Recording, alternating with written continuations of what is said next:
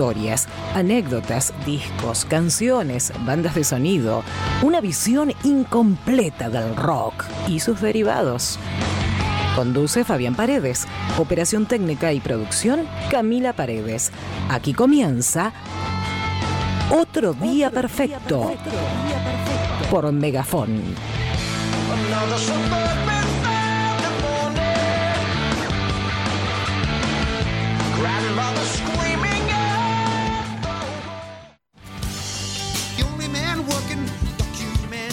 Bueno, buenas tardes, muchísimas eh, buenas tardes, muchísimas buenas tardes. Qué que acabo ¿Hoy de decir. estás? Buenas tardes, hoy estoy- tremendo. Eh, eh, buenas tardes, eh, sábado 2 del 9. Del 9. Eh, bueno, los- lo dejo en su... Ustedes descubren qué es el mes 9, no tengo tiempo para decir que es septiembre, y bueno, y es sábado 2, así que bueno.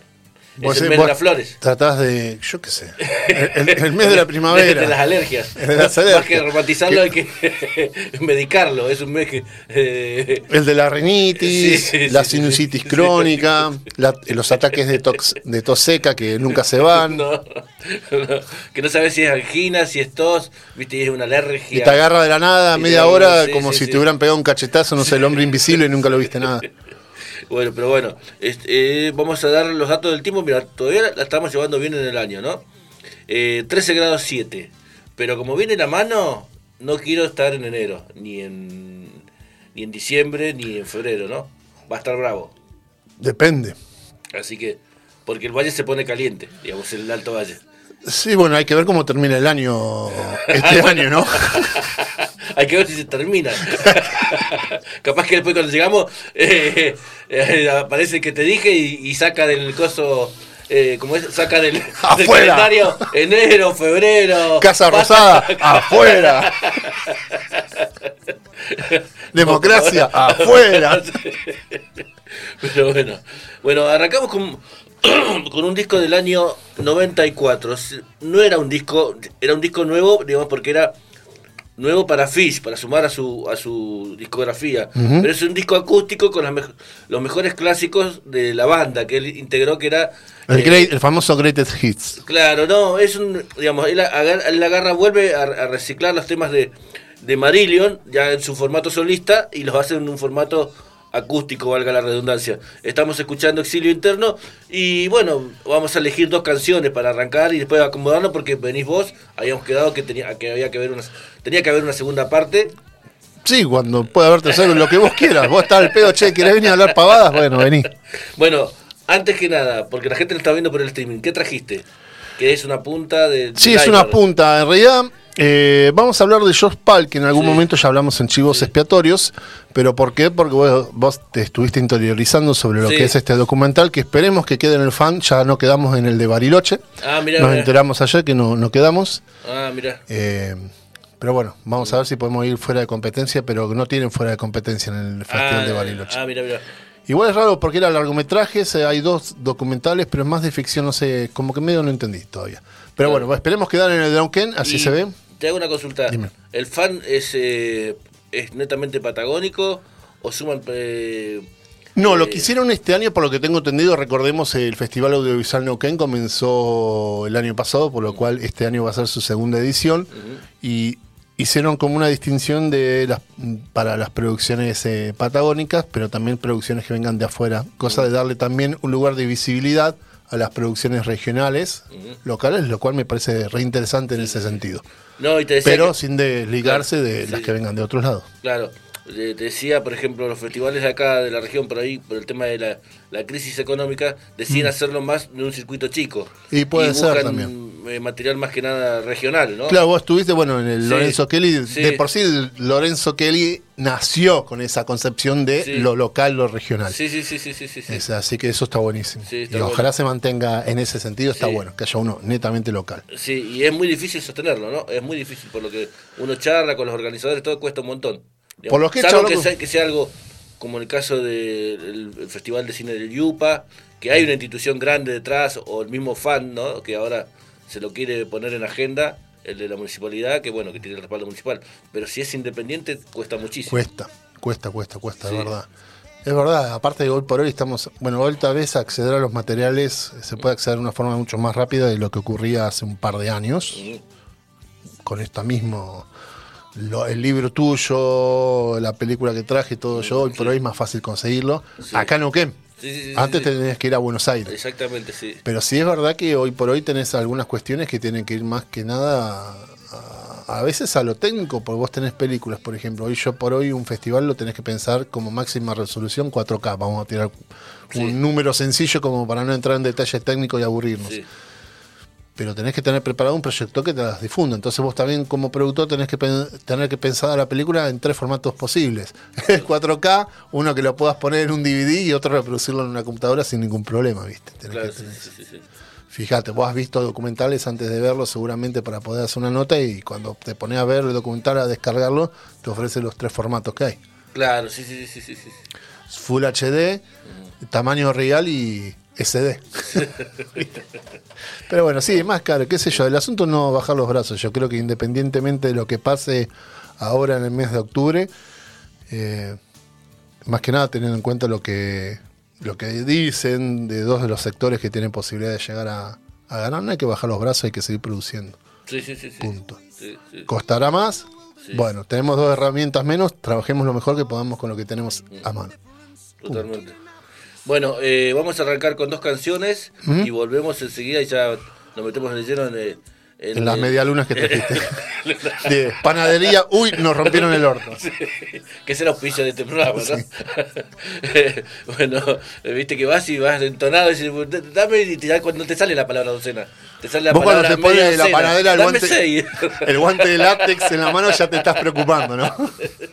Uy, Pero bueno, estamos en un lugar céntrico y digamos, y, y vos fíjate que acá la- las, las eh, ¿cómo se dice? Las panaderías, Mm. porque tiene un nombre artístico esta- este lugar donde fui.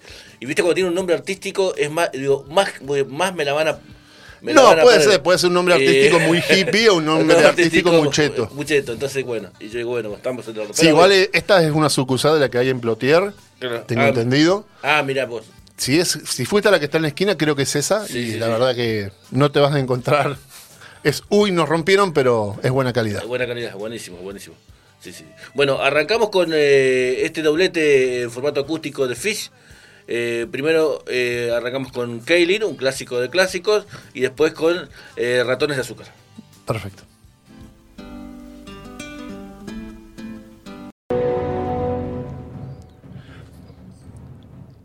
Cosa.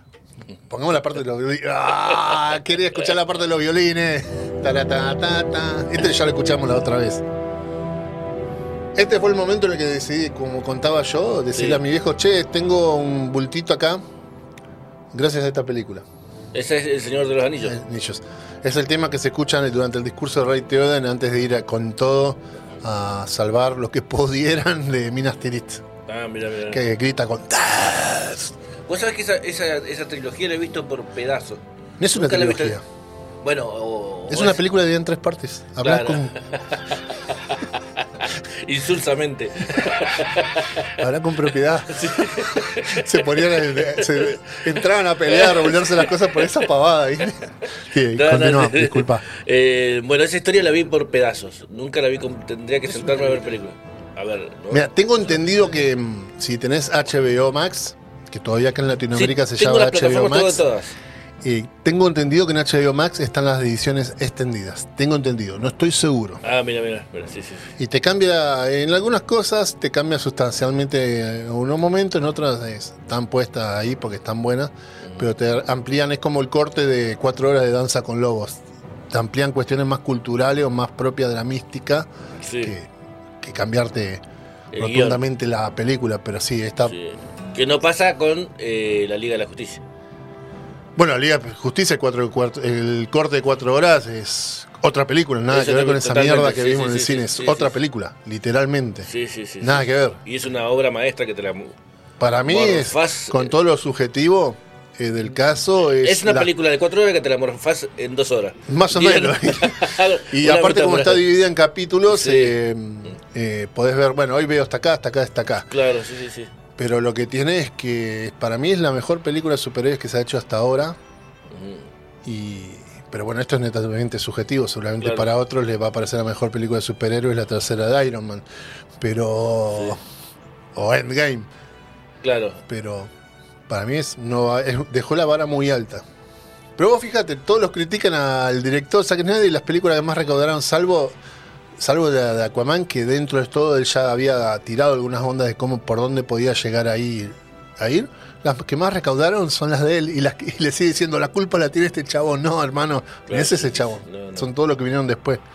No, y ahí, bueno, el, eh, ¿cómo se llama? Y en la temática zombie le ha ido bien a él en las que hizo para Netflix también. Vos sabés que está muy buena nuevas. esa película. Es larga al pedo, para mí. 2 horas 45 es demasiada. ¿Cuál? La del Ejército de los Muertos. Sí, la de la. el- Pero la. ¿Está en Las Vegas? Sí, la de. Que la hay una pre- precuela. Sí, la precuela, El Ejército de Ladrones. Sí. eh, está muy buena, es muy buena película de, de aventuras tipo de, de robos. Sí, está sí, sí, está muy buena, es muy divertida. Sí. Tiene algo y tiene una cosa de lo circular, por, sobre todo por el nombre. En las dos películas tiene que ver las cajas fuertes, que son nombres que se refieren a la ópera del Anillo de los Nibelungos. Y vos cuando empezás a ahondar en la historia que representa ese nombre, en el Anillo de los Nibelungos, decís, wow, está muy bien pensada la película. Entonces hay una cuestión circular que puede ir, ir y venir en el tiempo. Después pueden hacer lo que quieran. Ahora está por salir una serie animada, hay otra, hay una posible precuela secuela ¿De qué? De la. de, sí. Ah, mirá vos. Y ahora se está por estrenar Rebel Moon, que es eh, una película que iba a ser larguísima, pero la dividió en dos partes, Sí. que era el relato que había empezado a hacer para la Guerra de las Galaxias y le dijeron, esto no tiene nada que ver con la Guerra de las Galaxias porque no, habían no estaban los personajes conocidos. Bueno, es la gracia, ¿sí? contame algo nuevo, no quiero... Y entonces, ah, bueno, yo voy a seguir con esta historia y crea su propio universo, así que ahora en diciembre se estrena. Ah, mira, ¿cómo se llama? Rebel Moon. Rebel Moon. Ah, Está el trailer, el trailer mm, muy bueno. Pero bueno, ahora me dio ganas de ver el Señor Anillo también. Qué bueno que las villas hace poquito de nuevo. Me falta ver el retorno del rey. En el programa anterior sí. Claro. Había arrancado en el programa anterior. Claro, porque llegaste, saliste 15 minutos antes, cuando habías programado para que termine 15 minutos antes. Más o menos. Sí, Sí, sí, sí, que fue las dos torres. Terminé, termino de ver las dos torres. y, y al taxi que no venía nada porque fue el día de la nevada y yo decía, che, no viene el taxi. Sí, sí, estuvo bueno. Estuvo, estuvo bueno el programa, me gustó mucho. Eh, bueno, Bueno, ¿de qué querés hablar hoy? habíamos, eh, vamos a hablar de George Pal. Está bien, y después yo te puedo hablar con vos de- del libro. Dale. Yo te entrevisto a vos. Yo te dije, vos guíame, porque si no me apodero del programa y te lo desvirtúo, no está bueno. Me ha, pa- me ha pasado eso. En una época de mi vida iba a los programas a desvirtuarle los programas. Le cambiaba la bocha a propósito. Y ya sabía que iba a pasar eso, entonces vaya, toma. Sí, George Pal, eh, ¿qué querés hablar de George Pal? Digamos, eh, porque Primero, eso- ¿quién es? eh, claro, ¿quién es? Digamos, eh, eh, a quiénes influenció también, eh, más o menos en qué año eh, aparece él. Digamos, él Sí. creo que él es el, eh, viene, digamos, si vemos su, su- él ya tenía una carrera eh, filmográfica en Hungría. En Hungría, exactamente. Bueno, y George- después de la posguerra se, se va, o antes, se Tal va cual. antes, ¿no? George Pal tal vez es más conocido por productor Sí. y por ser productor y e innovar mucho en las Sí. técnicas narrativas, en los efectos visuales, que por ser. Director no es que tuvo una carrera muy prolífica No. en cuanto a como director de películas, porque tampoco es que Sí, hizo y, y él, demasiadas, no hizo claro, muchas. Y él era, tenía un oficio, como es un, un- que es lo que le aplica en, y Ah, innova en, en las animaciones, Sí, en, bueno, en él las eh, puestas en vamos a contar. eh, Digamos, todo esto Ahora me olvidé, me dio la laguna, Sí, no, pero pero sé lo que, eso fue clave, digamos, también. Tal cual. Todo esto tiene que ver con, con la figura de George Pal, eh, con un documental que esperemos que se llegue a ver aquí en ujú. Eh, si no es en el festival, será en el marco de otra actividad. Esperemos, pero yo creo que sí, se va a ver. Que es un documental, Josh Pal eh, estuvo en Argentina, o sea, cuando emigra, huyendo de la Segunda Guerra Mundial, estuvo en Argentina y él ya se iba para Estados Unidos y una parte de su familia quedó acá y la otra la parte familia. y la otra parte se fue para Estados Unidos. Bueno, él es un... Sí, vamos a decirlo en tiempo presente porque por algo seguimos hablando de él, ¿no? Eh, director, productor, incluso escritor de historias, todo eso, que en Hungría es lo que innovó bastante en la animación stop motion. Sí. Era como marioneta, vamos a decir, eh, marioneta, Sí. muñecos, eh, manipulador de objetos, que él hacía los papetoons, que son unos, es una técnica de animación, cuadro por cuadro, sea, en el documental, eh, vos que lo has visto, Sí. Te los muestra que hace, ya saben cómo es. Sí, sí, sí. Foto, movés a penita, un, una cachito, le tenés que mover acá para gestualizar la cara del muñeco, todo eso, tic, foto. Después todo eso te genera una, una animación, algo en movimiento. Un lo que rostro, una, so- una sonrisa, Exactamente. Exactamente. Y él eh, venía trabajando mucho con esta técnica, pero no solamente a través de estas técnicas eh, en, esto- en estos cortos, sino también aplicado a lo que eran películas en cuanto a los efectos visuales, Mm. eh, cómo mostrar esto, cómo realizar la iluminación, qué formas narrativas, eh, todo el tiempo buscando nuevas formas narrativas en lo que sería casi como la segunda o tercera etapa de creación del lenguaje cinematográfico. Claro, sí, sí, sí, porque él no era como, decía, bueno, él- vos decías la palabra productor, pero no era el tipo que, solo, que ponía la guita. No, no, productor en el amplio sentido de la eh, palabra. Exactamente, porque hay otro, hay otro tipo de productores que ponen la plata nomás, y otros se rompen la cabeza, ¿no? Y él estaba ahí entre los que se rompían la cabeza para llevar... Exactamente, de qué manera que, si bien su nombre tal vez no figuraba en el apartado de los efectos visuales, era el que estaba impulsando hacia la escuela, che, ¿cómo podemos hacer esto? El que idealizaba, craneaba las ideas. Bueno, eh, Estados Unidos, no, Estados Unidos, miento, Europa ya sabíamos, estaba, cuando él se viene en 1942, Europa ya venía inmersa en lo que fue la Segunda Guerra Mundial. Eh, ya Europa estaba complicada en lo que años antes de, tre- de 1939, en lo que Claro. fue como el nacionalsocialismo fue copando absolutamente todo con un discurso de odio, Sí, eh, eh, quitando, digamos, el poder de la presencia del Estado en Claro. distintos sectores, echándole la culpa a otras, a ciertos sectores de la población del Estado del país, sí. de que ellos eran la raza superior, que iban a traer el bien, porque eran los mejores estéticamente. No sé Hoy, si hoy en día no se dice la raza superior, No, no, todavía. somos mejores estéticamente. Pero sí te, dicen a cada pelada lo que te van a quitar. O sea, a mí me parece, hoy, hoy por hoy comparar cualquier movimiento actual con el nacionalsocialismo me parece una vagancia intelectual absoluta Sí. casi. Pero no es, es notable cuando empezás a ver esas similitudes en los discursos de ciertos sectores que es imposible no hacer la, la referencia. Bueno, Grabois lo decía eh, en entrevistas últimamente, sobre todo en lo que tenía que ver con... Bueno, ya se cumplió un año del atentado a Cristina y nadie Sí. salió a decir nada. No.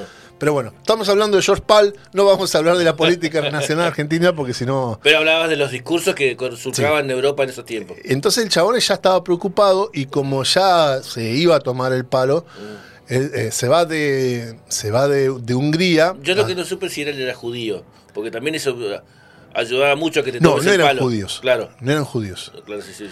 Eh, de hecho, viste que mm, la sobrina que quedó aquí en Argentina, él habla justamente de que los perseguían por no. Justamente por no hacer una crítica al nacionalsocialismo. Claro, ah, claro, sí, sí, sí. ¿Viste? Sí, sí, sí, sí. No, y después la Hungría queda copada después. Sí, de ya sabemos guerra. lo que es Europa del Este. Claro. Europa del Este, con la Segunda Guerra Mundial, se dividió entre movimientos populares y movimientos ultraderechistas. Pero bueno, él ya se huyó de ahí sabiendo que iba a tener un contrato en Estados Unidos porque ya en 1942 era una referencia mundial Sí. en cuanto a los efectos visuales, pero también en cuanto a los recursos narrativos por la animación stop motion.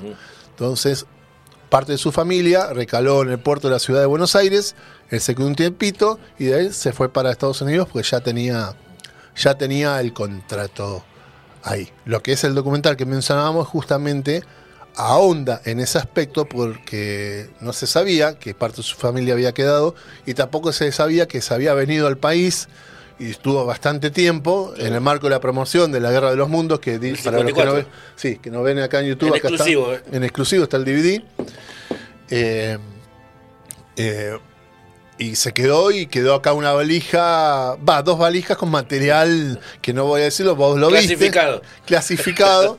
Para, la- para los fanáticos del cine. del cine Sí, sí, y, y, y unas filmaciones que para mí son hermosas, que es el filmando lo que era el otoño porteño, todo eso que es hermoso. Viste, hay una parte que se recrea en el documental, pero se mezcla, combina con lo que el chabón filmó. Sí. Y a mí eso es hermoso. Es, es, fa. Es una boludez parece, pero no. Sí, sí, sí, se Es nota muy la mano importante. Y bueno, después el resto es historia, porque comenzó en la producción de películas como Destino a la Luna. Te los voy a decir en un orden que no, no necesariamente cronológico, ¿no? Sí. Eh, Destino a la Luna es considerada una de las películas eh, eh, más cercano a lo que es el realismo, eh, la verosimilitud científica. Sí. Porque él, él, cuando. Perdón que te interrumpa. No, hermano, Cuando es tu programa. Me puedes interrumpir si callate y andate a la mierda y me voy. No, cuando él eh, eh, se embarcaba en estas aventuras científicas, trataba de apegarse, eh, estas aventuras de, perdón, de, de fantasía, ¿no? Trataba de apegarse mucho a lo científico, Sí. digamos. Eh, que es lo que vos estás hablando de lo que. ¿Cómo se llama? la- la- el, Destino a la Luna, Destino, la Luna. Destination the Moon la Sí. pueden encontrar. Sí. Que esa es del año Ah, no me 50 y algo. Va- vamos a mantener, Sí. eh, acá voy a abrir la biografía de él para no Sí. pifiarle con las fechas, porque No, porque la el, el despegue a- a- hacia la luna es del 69, digamos. Sí, Había muchas cosas que, que el documental te lo decía, que se parecían, digamos. Claro, o sea, igual, una verosimilitud, un correlato científico con el conocimiento que había en ese momento. Exactamente, Porque si lo aplicamos a lo que hoy por hoy se sabe, la, la bocha te cambia en forma radical, ¿viste? Sí, sí, sí. sí. Así que veamos eso. Es como no le va a pedir verosimilitud científica a una película realizada en 1500, que bueno, no se filmaban películas, una Claro. cuestión más que obvia, ¿no? Pero Sí, sí. tengamos en cuenta eso. Pero sí, él siempre rompía la bola con eso. Si querés podemos cambiar el tema de cortina. Dura dos minutos, así que debe ser la decimoquinta vez que lo escuchamos. Eh, perdón, eh, Cami ya está acostumbrada a que haga, hacemos producción en vivo, así que no, hay problema. Perdón, perdón, perdón, no, no corresponde. Destino a la Luna es eh, la segunda película que hace como productor en Estados Unidos. La primera de él, The Great Rupert, no, no la vi. No la vi y sinceramente no la vi, así que no puedo hablar de eso. Pero Destino a la Luna es de 1950 y después se viene para mí una de las grandes películas de ciencia ficción que hace cuando los mundos chocan. El choque. el- When the Worlds Collide. sí, sí, esa la produce él. Yo la vi de pendejo. esa es muy- Sí, sí, sí, sí. Es que eso Y es la, que- y, y la grieta en el mundo, de- ¿es de él también, no? ¿Cuál era la grita en el mundo? Que el mundo se empieza a partir, que aparece una grieta No, y no, no, la pueden parar. Es de los años 50, ¿eh? Puede ser, ¿viste? Vos pensás que los años 50 se mezclan. La otra es la hablaba Bueno, con. Que es que esa, la grieta esa del mundo que termina entiendo. siendo la, la Pero luna. nosotros la- esas películas Sí. muchas veces las vimos en una matiné un sábado a las 4 de la Sí, tarde cuando éramos sí. pendejos y en un momento en que se mezclaron las películas de bajo presupuesto con las películas filmadas con supuestamente mayor presupuesto y es como que se nos mezclan los productores, la época claro, y todo eso. sí, ¿no? Sí, sí. Pero sí, esa... Pero mirá vos, él hizo el choque de mundos, mirá vos. El choque del mundo, recordemos, viene, Claro. está basado en, una, en un relato de ciencia ficción que a su vez tuvo una secuela en novela, que él quiso hacer la segunda parte, pero al final no, no se concretó, Sí. que tiene que verse...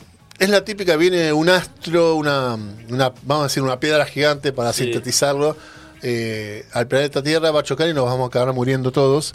Y bueno, esto justamente cómo reacciona la población ante esa amenaza, qué hacer para tratar de sobrevivir, la construcción La raza de- la raza humana, la construcción de naves espaciales para poder irse a otro planeta habitable, la investigación de ese planeta supuestamente habitable. Eh, The Killers haciendo de Dying Breed. Ah. No tiene nada que ver, pero bueno, hice, interrumpo para musicalizar. Eh, y eso, y es, y eso vos, vos te lo ponés a pensar hoy en el- lo que es el estudio humano. Es perfecta la película, porque te muestra todas las reacciones entre los que negaban, los que se rechazaban ese tipo de cosas, las peleas, las pujas de clases sociales. eh, y todo eso está bastante interesante. Y esto lo hizo en 1951. Sí, el choque del mundo sí, eh, sabía que era de los años 50. Eh, yo la vi en la tele. ¿Viste cuando te mara- Que, digamos que en el documental se habla de eso. Sin querer, fuimos, a- fuimos una, una generación afortunada, los más 45, 46 en adelante, ¿no? De ver esos grandes, eh, eh, esas grandes películas de Hollywood, sobre todo muchas de ciencia ficción, y digamos, eh, en la tele, digamos, y a color, porque bueno, que también te, te lo explican en el documental por qué era color, digamos, muchas veces. Sí, hoy, vos sabés que con esto que hablábamos, va, fuera de micrófono lo hemos hablado en algún momento, con esto de que nosotros fuimos afortunados, que decías vos, decís, bueno, que, han visto los pies de ahora. Y estos tipos de películas a veces no se difunden mucho. Porque también. Claro, hay, porque se sacaron de. de- hay una escuela No hay de que culpar a cine- los pibes sí. tampoco, porque si la sacás de, de Sí. circulación, ¿viste? hay una escuela de cine que te. Lamentablemente, lo mismo que pasa en la música, que seguramente cuando hablemos del libro la vamos a Sí. mencionar, que yo lo digo, esta ola de viejo chotaje transgeneracional se aplica a todas las formas de arte. Sí. Que estas cosas no se enseñan, es como que no tienen importancia, no tienen valor artístico, decís. Perdón, el pale que bueno, ya se fue, me autorizó decir la palabra chota, así que la chota del mono, que, que no tiene importancia. Que no tiene importancia, porque sí lo tienen, pues es parte de, de la historia. Y en la primera proyección que se hace de esta película, que es una función casi privada, porque no podemos hacer- no se pueden hacer de, de función, proyecciones de este documental por estas cuestiones de exclusividad que tienen Sí. algunos festivales, eh, que fue ahí en Saladillo, la gran mayoría de los eh, que se quedaron a ver en la proyección de esa película eran todos pibes. Y estaban fascinados Ujú. por lo que estaban viendo la historia, sobre todo por ver referentes de ahora, del cine de hoy, Y a jóvenes también. y a jóvenes eh, viendo, hablando de eso. Sí, sí, sí. Y eso es lo interesante, porque Pues tenés a un youtuber, un pibe que sí, ¿qué puede saber un youtuber? Con todo el prejuicio que tenemos. Con todo el prejuicio, la estigmatización que tiene un youtuber. Y el, y el chabón hizo una comparación fantástica de Pulgarcito con, con eh, Toy Story, digamos. tal cual, es que está, ¿Viste? Y, está. ¿viste? No, es muy bueno, sí, muy Pulgarcito, ¿vos sabés quién hizo, yo lo contaba en Chivos Expiatorios, quién hizo el primer crossover de la historia en el cine? No. George Pal. Ah, con Pulgarcito. Con Pulgarcito, bueno, él estuvo, ¿para qué quiero ponerte si él estuvo como director, productor? Eh, él estuvo, él fue el director, de hecho Pulgarcito fue su primera película, en 1958, como director, no como productor. Claro. Y después al poco tiempo hizo, bueno, La Máquina del Tiempo, Atlántida el Continente Perdido. Y después de Atlántida, el Continente Perdido, en 1962, hace Los Cuentos de los Hermanos Grimm. Que te mostraba a los hermanos Grimm contando los cuentos y después ellos mismos, en la, que te mostraban, eran los personajes, todo. En uno de esos cuentos se cruzan con Pulgarcito, que era el mismo, el mismo personaje, el mismo actor, todo eso se cruzan. Así que el primer crossover de la historia del cine lo hizo George Pal. Mirá. Sí. Ahí tenés y otra. también tenía otro, digamos, otro personaje que se le filtraba en sus películas, porque él era muy, muy amigo de Walter Lance, el del pájaro loco. Sí. Bueno, Walter Lance nos suena a nosotros porque salía, viste que te salía el pájaro loco, decía Walter es como lo no me acuerdo. Que hablaba con él. ¿eh? Hola, Fred Budín. Kimby, Fred Kimby que era el de Tony Jerry, no, no, Fred Kimby era el de, no me acuerdo, de uno de esos dibujos clásicos de los Sí, sí, 50 sí. también. Eran, viste, Pasa, se te mezclan porque muchos salieron casi de la misma escuela y después cada uno se fue por separado cuando cerraba un estudio, lo despedían por sus ideas, Sí, todo eso, sí, creaban su propia productora, entonces están todos, de algún modo siempre estuvieron todos relacionados. Sí, sí, sí, sí. Y bueno, y, y ahí también el documental te explica por qué salía, aunque sea un segundito, el pájaro loco, digamos. Porque eran amigos. Porque eran amigos. Era eso. sí, sí, sí, muy loco. Eh, bueno, ¿querés que vayamos a la música y después seguimos oh, conversando? Eh, dale, vos, es tu programa, así que ¿qué, maneja. qué, qué vamos a escuchar? Eh, bueno, podríamos estar escuchando el tema que estamos escuchando de fondo, pero de los que quedaron pendientes se lo... No, ya sé. Under Pressure de Queen. Vamos a escuchar Under Pressure del Queen, Dale. que para mí es... eh, esto es netamente subjetivo lo que voy a decir. Sí. Para mí, una de las mejores composiciones de la historia de la música es eh, Rapsodia Bohemia, Ujú. por razones más que obvias, o sea, la Sí, escuchada ya sí, está sí, a punto. Pero mi tema favorito de Queen es Under Pressure, por, sobre todo por todas las tonalidades que tiene, la, la carga emotiva que tiene, y sobre todo por el juego de voces que hacen Freddie Mercury. Y David Bowie. cuando- Y vos sabés que cuando salió ese disco, eh, no me acuerdo cómo se llama el disco, eh, fue un disco muy criticado. Los fans estaban muy enojados porque era un, un disco de música disco. Pero a su vez, el disco, el disco subo el tiempo lo puso en su lugar al disco. Como suele pasar. Y a las canciones. Y, Y bueno, Under Pressure se ha usado hasta en películas. en- es simbólica esa canción que se, se usa para todo tipo de escenas, digamos, en, en- en el cine. Digamos. Y ni te digo en la radio. No, tal cual. Y aparte, yo creo que las críticas que tuvo el disco inventaron peleas entre Freddie Mercury y David No, Bowie. no. La chota del mono iba a decir por segundamente un programa. Mentira, era toda No, no. mentira, si eran re amigos. sí, sí, sí, o sea, el chabón fue uno de los frontman de los homenajes que le hicieron después de la muerte de Freddie, de Freddie Mercury, ¿viste? Claro, sí, sí, sí. Mirá que se van a estar peleados de eso. Basta de leer Mucha falopa acá, diría una amiga. Basta del Limirro, de la época. Sí, basta, basta, basta. Y no le crean todo lo que sale en los portales de noticias. Así que me parecía interesante escucharlo. Vamos a escucharlo en ya que yo lo recomiendo cuando vayan a comprarse auriculares, ya sea de estos que te hemos puesto nosotros, de los manos libres para el celular. Para probarlo, pongan Under Pressure en el celular. Porque es el que mejor te define el estéreo. Tal cual. Y aparte porque tiene todo, tienes eh, bajos, altos, tonos medios, tenés agudos, graves, todo. Así escuchen los primeros, el primer minuto de Under Pressure y si se escucha bien, el auricular está bueno. bueno, vamos con Under Pressure.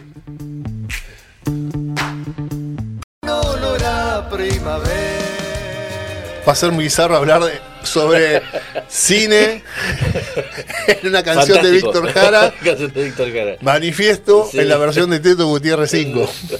Pero bueno. Muy buena, ¿eh? Muy buena. Eh, eh, para mí es un tremendo disco. El de Tito Gutiérrez 5 es tremendo. De los mejorcitos que salió en los últimos años aquí en la región, para mí. Bueno, le tengo un cierto aprecio a Tito, ¿no? Claro, sí. Pero. Lo digo por fuera de eso. No, aparte es un músico talentosísimo y, y con, también con una apertura eh, musical muy importante. Mm, que tiene que ver que va en contra de esto lo que yo te mencionaba antes, la ola de viejo chotaje transgeneracional. claro, porque a veces hay géneros que, musicales que a veces suelen ser, eh, terminan siendo muy ortodoxos, ¿viste? Y, no es tan así, digamos. Y no uno más uno no es dos. Capaz que uno más uno es cuatro. Tal cual, mira, yo me acuerdo el nombre, salió en plena cuarentena, el nombre del chabón que se ponía como el varón del trap, en alusión al varón del tango. Que el chabón a través del trap incursionaba en cuestiones que tienen que ver con el tango, ¿no? Sí. Obviamente algún ortodoxo del tango y estamos pensando exactamente la misma persona, yo lo sé, yo lo sé, Paredes él se, se debe haber espantado de lo que escuchó, pero a mí yo lo celebré. ¿Por qué? ¿Qué ocurrió? Y te lo decía en una entrevista. Muchos de los chicos que me siguen, decía el pibe, no me acuerdo el nombre ahora, eh, eh, se acercaron al tango gracias a eso. Y decís, che, ¿dónde viene esto? Del tango. Ay, vamos, voy a poner. Oscar es genial, porque el chabón, un pendejo le acerca a gente de su misma generación una música que de otra manera tal vez no llegaban. ¿Por qué? Porque quienes caen en esta ola de viejo chotaje transgeneracional, que dicho sea de paso, todos caemos en esa ola de viejo chotaje transgeneracional. Tratan de tarado esto, no saben lo que es música. Mira, que tener cierto grado de intelectualidad ah, ¿viste? para caminar en, esos, lugares. Es genial. no, está, está, buenísimo. ¿Cuál de los dos? ¿Chivos expiatorios o.? Ah, sí, sí, sí. Te corresponde, Paula de Chosmalal, te corresponde comunicarte con el señor Fabián Paredes. Ah, claro, podríamos que venga. un trío, que venga. Un trío radiofónico, hablemos. Ah, bien. Sí, sí, sí. Usted tiró, la gente ya había entendido, usted tiró la referencia. Hágase cargo de su mente perversa, Paredes. No, porque, no, no, no, no quiero eh, pasar, como un desubicado con, con la amiga. Que aparte, eh, Paulita es una gran comunicadora, creo que es una de las grandes. Gana dice que pasó lo mismo acá a Paulita Pedraza. ¿Cómo? Eh, Zetangana es uno de los músicos y ahora voy a poner lo del varón del trap, que no me acuerdo el nombre del chavo. Sí. Decir que ibas a decir, estabas alabando las cualidades de Paula. De, Paula, de, de que es, su oficio, es su oficio, su, su título creo que es, es eh, profesora de matemáticas. Me acuerdo que hacía unos micros de matemáticas que estaban buenísimos, eh, lo hacías eh, para YouTube. Y, y y, es un, y, y detrás de esa profesora de matemática había una comunicadora oculta. Y bueno, a través del rodaje aquí en la radio, eh, terminó haciendo un programa mucho más que interesante, digamos. Y como que yo, digamos, eh, eh, te olvidas de que, digamos, te olvidas, no es que yo sé que era profesora de matemática porque charlando con ella me siento soy profesora de matemática. Es como yo, yo no soy periodista titulado, yo soy, si me decís mi oficio, de operador de radio. Después he andado por todos por todos otros oficios que te vinculan a la radio o a la tele.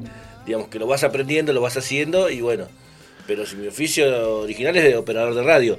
Sumale más melómano, digamos que eso Mira, te voy a poner un ejemplo. Eh, Luis Majul es periodista matriculado. Sí. Así que no, el título no te acredita nada, es así de simple. Nadie se cree que estás haciendo footing en los bosques paremos. Ay, mirá lo que tengo para acá, te llaman. Y, yo, digamos, eh, viendo, llego escuchando a veces cuando tengo tiempo escucho el programa de, Pa- de Paula con sus compañeros. Y digo, este programa está bueno que esté en, en esta hermosa radio Megafón, que es una radio independiente, una radio que te... Pero digo, este tipo de, de- de- programas, digamos, que a su vez son reflexivos, tendrían que estar en las, en las radios comerciales, las grandes radios comerciales, que no van a estar. Me refiero sobre todo a las AM, digamos. por Sí. ahí. Y no la vas a encontrar ese tipo de programas, digamos. Eh, digamos, es una, una- algo que yo digo, ¿no? que, yo pienso en voz alta, ¿viste? Bueno, lo pienso en voz alta ahora acá en la radio. Pero, ¿Te estoy haciendo reflexionar? ¿Vos decís que mi presencia te hace reflexionar en voz alta? bueno, Paulita, te esperamos acá. Estás, si estás cerca, vení. Si no, eh, queda pautada, hacemos un... ¿Puede hablar de divulgación científica? ¿Cómo Sí. enseñar las matemáticas? Eh, mira, a mí, yo tuve malos profesores de matemáticas. Tuve en realidad un- en secundaria una profesora muy buena. Pero durante la primaria tenían esos profesores típicos de, ah, si no te gustan las matemáticas no vas a llegar a nada. Claro, sí. eh, Pero bueno, acá estoy en un documental de Josh Pal con, que involucra a Guillermo del Toro y ella cobrando cosas de Sadaik en Bahía Blanca. Así que, ¿quién llegó a algo? Yo, señora. pero- Y de sí. quinto grado, me, lo que, como que le tengo el rencor, es la única que saludo, saludo a todo el mundo menos a ella en el día y la menciono. Pero estaría muy bueno porque es una es muy apasionante para mí cuando ves que las matemáticas están en todo eh, y, y tenés que tener buenos profesores. Sobre todo, a mí- yo- mira, las matemáticas fueron la única razón por la cual yo me levantaba temprano los sábados Ujú. para poder ver el programa de Paenza en el canal Encuentro. Mira vos, sí, sí, sí. Es, es la. porque me apasionaba la pasión del propio chabón de, de enseñar, ¿viste? Bueno, lo que pasaba en, en la cuestión de la ciencia en los 80 con Carl Sagan con Cosmos, Sí. por ejemplo, ¿no? Esa un cosa gran de- divulgador. de- gran divulgador Que y- parecía unas- las- las, eh, algo muy duro para divulgar. Y Sí. él lo te hizo algo fácil y Sí, sencillo, pero ¿sabes ¿no? por qué lo hizo? No, tipo, no lo hizo con verticalidad. Y Paenza no lo hacía con verticalidad, claramente. Dices, tengo este conocimiento, te lo quiero, quiero compartirlo con vos. No, Sí. yo sé esto, vos no, escúchame. No, no, Como sí, ha caído en Lo hizo horizontal. Exactamente, creo que... Sí. Ahí, toma, te estoy produciendo el programa, ahí podés hablar de eso con Paula de Chosmalal. Le- bueno, como ahorita también le vamos a decir cuánto sale, cuánto mide un agujero negro, que siempre a mí me apasiona, ¿viste? Sobre todo en las películas de ciencia ficción, los viajes, eh, ¿cómo se dice cuando el, el espacio, El agujero de gusano, el agujero de gusano? digamos, el wormhole. se- Vos querías tirar el término en inglés, el wormhole. Ah, wormhole es en inglés. Sí. Sí. Bueno, agujero negro, agujero de gusano, que el, el tiempo se Dilata. se, se dilata o se junta. Bueno, lo que se ve en. Interestelar de Christopher Sí, Nolan. sí, sí, sí, sí, sí. Qué buena peli esa. eh. A mí me gustó mucho. ¿Vos sabés cuál es la génesis de eso? ¿Te puedo...? eh, Seguramente, porque eh, Christopher Nolan ha sido influenciado por otros también, me imagino. El otros. científico era. No sí, Kip Thorne tiene un nombre así, que, que es el que abogó las teorías. Todo comienza en un videojuego allá en 1900 y monedas, en función de una historia que había empezado a trabajar Steven Spielberg en su momento. No había. No estaba el presupuesto, la tecnología para poder contar la historia tal cual como él quería. Y toda esa historia se transformó en un gran videojuego de Lucas eh, Games que se llamó The Dick. Ah, mira vos. Y después, años más tarde, surgió la posibilidad de hacer eh, una película vinculada a los conceptos que habían desarrollado. Steven Spielberg pasó la posta y después quedó como en producción, Health, Health Production, le dicen el término inglés. Congelada. Eh, sí, en realidad Health Production, una producción en el infierno sería básicamente, o sea, no hay una traducción literal para poder Ah. traducirlo ac- exactamente acá. Y bueno, después ahí surgió Interestelar con, de Christopher Nolan. Y él, eh, ¿qué? Tomó esa producción abandonada y la. Quedó la historia latente en los guiones que se reescriben, van, vienen de estudios y era un tema que siempre le había interesado. Sí. Fíjate que, fí- fíjate que en todas las producciones, eh, bueno, salvo en Memento y en The Sí. Following, que fueron sus dos primeras películas, eh, siempre la cuestión científica, el conocimiento científico, incluso en las de Batman, estuvieron aplicadas. Sí. Hasta en el gran truco está la cuestión de la ciencia. Sí, sí, sí. Con. Tesla y bueno, y esa cuestión, ese final, what the fuck, si, si no la vieron, no, lo, no lo voy a decir acá. No, no. Pero- Y y, y, y otro acierto, ¿no? De, de, de Nolan en, en el gran truco de ponerlo a Bowie, ¿no? Como Tesla. Eh, hermoso. Es una, Igual, es una hermosura. la, figu- figura de. Tela está muy romantizada. El chabón Sí. tenía no tenía todos los patitos de fila y es como se romantiza Tesla Mm. eh, por muchos con se romantiza Tesla más por los conocimientos, sus innovaciones en el campo más de lo No es más ridículo. porque- también porque lo cagaron. Lo cagaron también, pero es como que la gente no. lo que- cagaron y se quedaron con su. con Thomas su- Alba, Alba Edison, el gran, gran garca. El, el gran garca de los ladrones, Sí, le cagó sí, la vida sí. a George Méliès de Viaje a la Luna, le cagó la vida a Tesla que decía la su corriente es muy peligrosa, puede perjudicial para los seres humanos y que inventó Thomas Alba Edison la silla eléctrica, así que anda a cagar Thomas Alba Edison, anda a cagar. Pero en bueno. base a los contenidos de Tesla, ¿no? Tal cual. Sí, sí, sí. Bueno, que eso te lo cuentan en el gran truco y yo mencionábamos la otra vez también en eh, Hugo de Martin Scorsese, a George Méliès también te cuentan cómo lo, cómo lo cagaron. Pero bueno, eh, ¿de qué estábamos hablando? Bueno, seguimos Física con George cuántica. Par- sí, física cuántica. Tal cual. Pero bueno, el título no, quita lo, no te quita lo estúpido, nos aporta Paula de Chosmalal. Ah, bueno, gracias. Yo le digo así porque surgió Gracias, como chiste cuando empezábamos Chivo Expiatorio y inventábamos mensajes de oyente. Estaba Paula de Chosmalal, Sí, sí, sí. Ra- Raulo de Pilar, que era mi viejo, eh, Pablo de Villa Lugano, que vos le diste una vez un mensaje, de sal- le mandaste saludos a Pablo de Villa Lugano y me cagaba tanto de la risa. ¿Que eras vos? Era yo. Bueno, suele pasar. ¿eh? y esas cosas. Por eso quedó Paula de Chosmalal. Si no es Pedraza, Aparte, viste que dice. si no es Pedra- Pedraza, le digo Paula de Chosmalal. Sí. Cuando te dicen, llegan los llamados de la, escuchar la radio de Buenos, de Buenos Aires y siempre hay un llamado facho de Villa Lugano o de o todo, que siempre que no sabes si existen, ¿viste? No sé, porque ya a un nivel de, de, de- de- de que trabajan esas, esas corporaciones, digo, medi- mediáticas, yo no sabes hasta qué punto. Si es teatro, mucho Mm. Sí, de eso es un teatro. conocido de otra radio, Sí. de una M de acá de la región, Sí. Que solía pasar ese tipo de mensajes los editaba, los que llegaban al contestador, y, cada tanto me decía, che, mirá, ponete ahora la radio y escuchá qué efecto de sonido le pongo a este mensaje, se escuchaba ruido chubaca, un, un de la guerra de las galaxias, todo eso. Y yo una vez que fui a esa radio y dice, che, no pueden ser tan fachos, y esto que y eso que pongo los suaves. Y me puso los otros, dices, la. Sí, sí, sí. Sí, bueno, yo te cuento otra. Un famoso conductor, famoso, ¿no? Eh, que después fue un, bueno, siguió en, en otro proceso del en una misma M y decía, y me acuerdo que la M decía, bueno, ¿cuántos mensajes tenemos? Le preguntaba por el tollback. Tenemos dos. Y al aire se ponía, bueno, vamos de dos mensajes. Obvio. No, y nosotros en la, en la radio de la universidad, y cada tanto lo ponemos, un audio, un, un locutor de una radio de, de Mar del Plata, que muchos de los mensajes fachos que pasamos los sacan, los sacamos de ahí. Decís, no, en un mensaje poné y decía negros de mierda. Dice, no, y dice, no, no, por favor, voy a pedir a los oyentes que cuidemos las palabras, no podemos faltar respeto, podemos decir lo mismo, pero con otras palabras.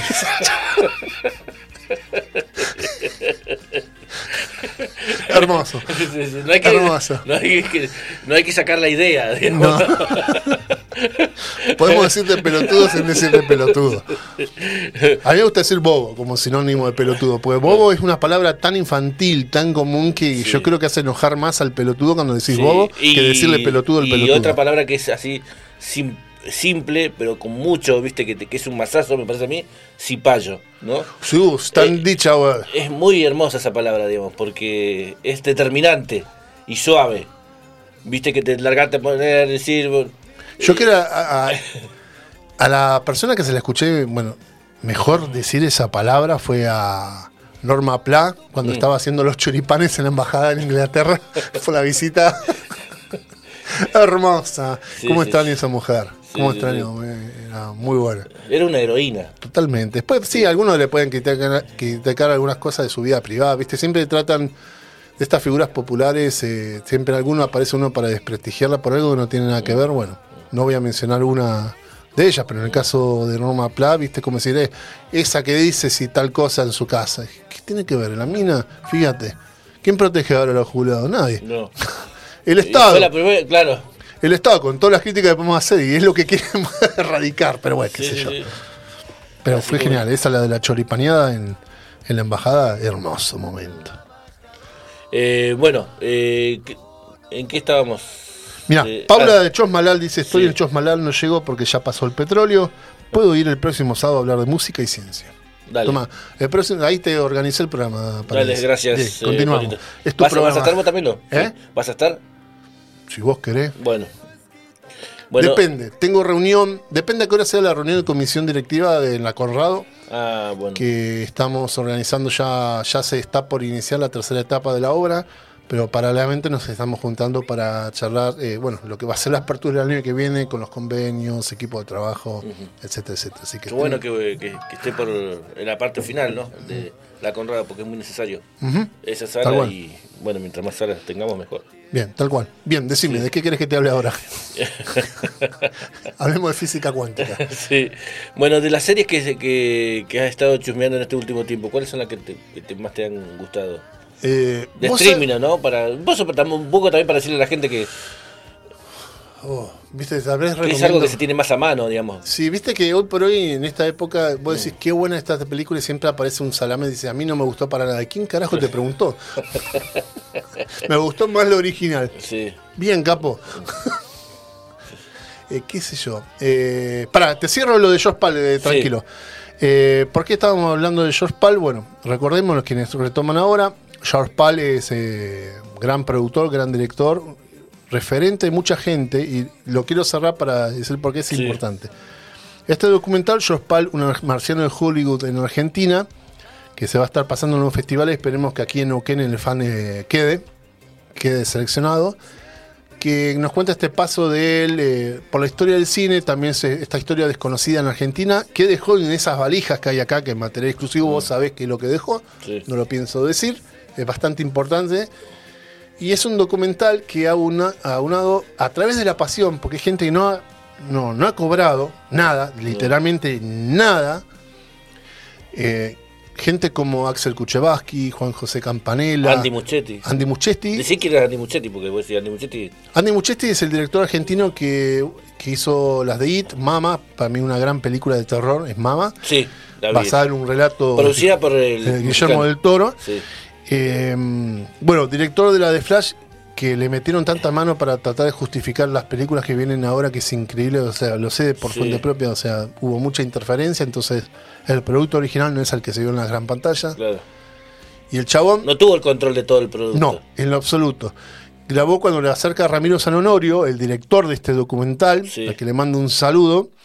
Eh, le tiró, che, mira, quiero hacer esto. Y justo él iba a dirigir una película de la máquina del tiempo. Y dice, mira, justo la remera que tengo puesta, sí, quiero hacer cuando escriba el guion, todo eso. Bueno, aprovechó que estaba filmando Flash y se fue a grabar a los estudios Warner la locución del documental con un señor que al lado, que en el 89 fue Batman. Michael Keaton lo tenía al lado. O sea, si escuchamos un ruido de respiración al lado, es la respiración de Michael Keaton. Y bueno, después a una gente como Phil Tippett, o sea, más allá de animadores, gente que es experta en cine, divulgadores, actores, actrices, investigadores, la cuestión del cine. eh, bueno, está Phil Tippett, sí. que es el, el encargado de los efectos visuales, por ejemplo, de la primera Guerra Galáctica, fue el que hizo la animación de los el juegos de ajedrez tipo holograma. Y después, bueno, ganó el Oscar por los efectos del retorno del Jedi, fue el que hizo los eh, efectos en Robocop para la presentación visual, fue el que hizo las animaciones en, en Jurassic Park. En Robocop, la de. eh, el- Verhoeven, las dos, las dos de Paul Verhoeven. Ah, mira. Y después en Jurassic Park, el que había hecho la animación, porque iba a hacer los efectos de animación Sí. eh, cuadro por Él cuadro. es el que trabajó con Pal, ¿no? Sí. Porque alcanzó a trabajar con Pal. Alcanzó a trabajar Sí, con Pal. sí. Y bueno, él- los efectos de Jurassic Park eh, pasaron a ser digitales y tomaron todo su posta eh, para ver que sean los, los movimientos mucho más reales. Bueno, Phil Tippett estuvo ahí y nos dio una charla de cuatro minutos, básica, de cuatro horas, básicamente, donde una hora se la pasó hablando de los gatos con la productora. básicamente es eso. Y después un señor que mencionábamos recién que produjo eh, a Andy Muschietti, que es el gran Guillermo del Toro. Mirá vos. Es uno de sus directores, digamos. Mm. A la hora de cuando él produce una película que no la quiere dirigir, pero está interesado en el tema. Tal cual. Toda esa gente está involucrada en este documental. Y gratis, unidos, yo creo que muchas de las cosas que me pasaron en la vida me llevaron a este momento. Y yo creo que a todos los que estamos involucrados en este documental nos llevó a eso. A estar acá compartiendo un espacio sobre la pasión que tenemos por el cine, pero a su vez un una historia, tal vez para algunos pequeñas, para otros más grandes, del cine. Sobre todo teniendo en referencia que George Park fue referente de toda esta gente. Incluso Steven Spielberg, que estuvimos ahí de tenerlo, pero no se dio, porque No, mira. no se dio. Sí. Pero él lo hace, lo, le hace un homenaje a, Sí, claramente. a, a Pal, digamos. a. Claramente. Sí, sí, sí. sí. Pero bueno, Bueno. ¿de qué querés que hablar ahora? bueno, ahora vamos, eh, te voy a- vamos a ir a la música. Eh, vamos a viajar al año 71, a ver si te digo. Para que lo tengo acá. Es muy raro hablar de esto con Tito Gutiérrez de fondo, me encanta. Sí. Eh, estamos con el Tito acá en, de- desde el Alto Valle, con la música nuestra del Alto Valle, de la mano Que va a estar Tito Gutiérrez, va a estar en una actividad por Allende el- este lunes a las 18 en el aula magna junto con otros artistas, le va a estar con Tito Gutiérrez 5. Entrada ahí, vayan al aula magna, está interesante la movida. Eh, bueno, vamos a, a escuchar a The Hollies por dos. Dale. ¿Te parece?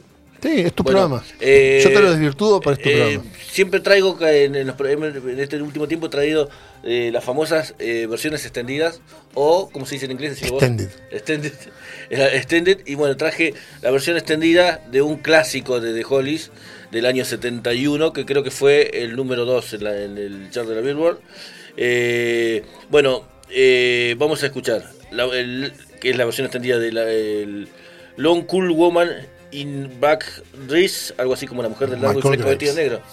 Fresco vestido negro. y Think It's Over, que es un. que es un. no es un tema de ellos, es un cover. Así que vamos por. por The Hollies por dos. de mi corazón. Menos mal que no estamos al aire cuando dije de calificativo a la señora, ¿no?